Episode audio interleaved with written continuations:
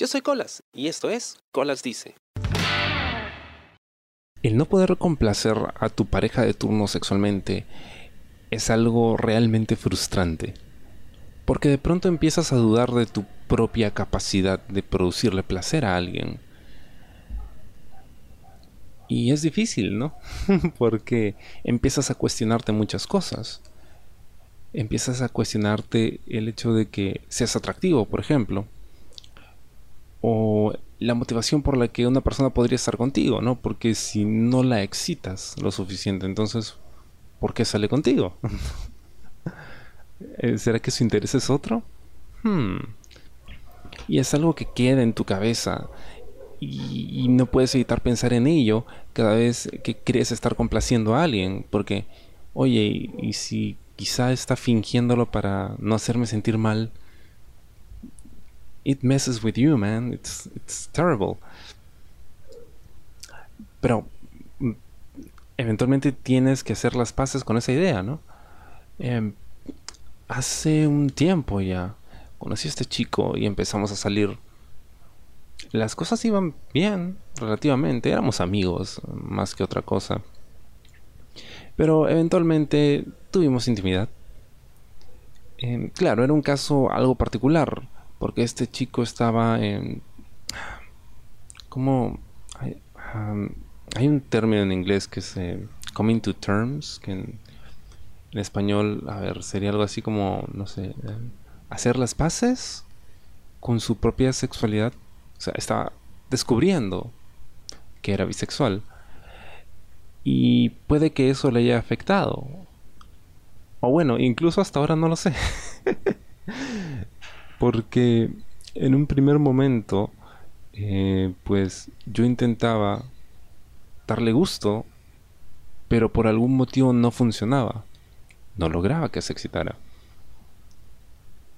Y pues usé todos mis trucos y aún así no pasaba nada.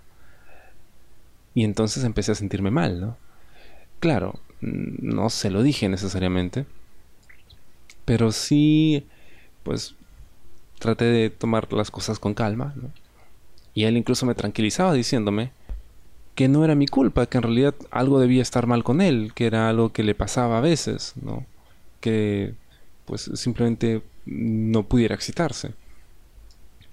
Pero aún así, como que hizo algo de mella en mi propia confianza, ¿no? De poder complacer a alguien. Y empecé a, pues, buscar información y a, tratar de aprender cosas nuevas que pudieran funcionar, ¿no? Porque no se puede avanzar si no se supera ese obstáculo, ¿no? Si no le produces nada a la otra persona. Y como había comentado, empiezas a dudar, ¿no? Ok, si no le produzco nada, entonces, ¿le gusto siquiera? De repente no. De repente sale conmigo, no sé, para que le invite cosas. haces millón cuestionamientos. Y no estaba muy seguro de cómo proceder, porque ¿qué haces? ¿A, quién le pides ayuda? Porque es, es, una cosa de dos. Y tampoco quería presionar demasiado, ¿no? porque eso podría hacerlo sentir peor a él y frustrarme más a mí. Porque no es algo que deberías tampoco pues presionar, es algo que debe darse de forma orgánica y generalmente así es mejor y es más disfrutable.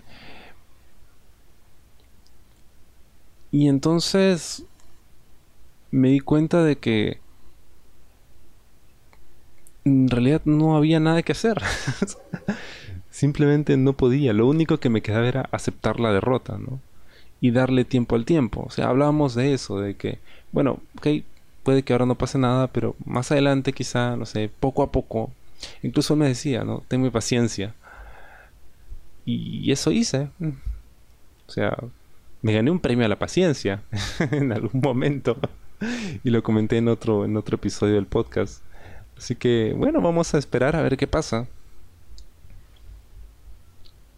Y pues no estaba muy seguro de cuánto tiempo podía tardar. Pero decidí de que no era mi culpa a pesar de que en ocasiones así lo sintiera. Es más, a veces incluso hoy en día me pregunto si mm, de verdad pues era mi culpa o no. Claro, luego con el tiempo pues puse en práctica eh, mis aprendizajes y reflexiones con otras personas y me di cuenta de que con otros sí funcionaba. Entonces el problema probablemente no era mío, sino de la otra persona. Y a veces tenemos que quitarnos la idea esta de que, o sea, si no podemos complacer a todo el mundo sexualmente, entonces no somos buenos en lo que hacemos. ¿no? O sea, no funciona así.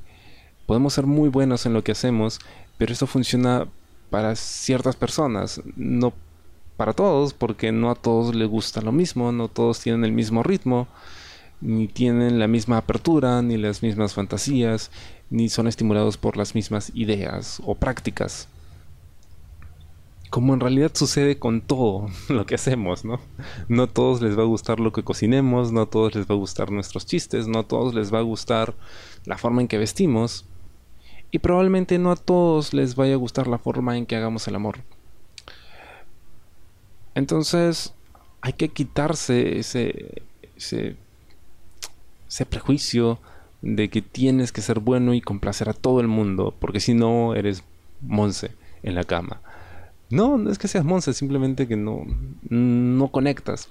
Y eso es otra cosa, ¿no? Te puedes sentir atraído por una persona, pero por algún motivo sexualmente no hay una conexión.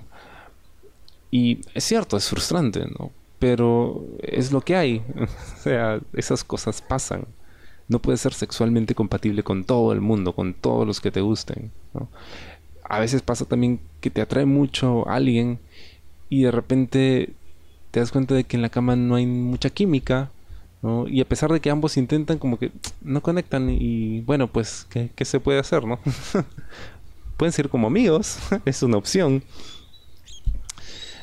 Así que, bueno, seguimos saliendo un tiempo y luego ya nos alejamos.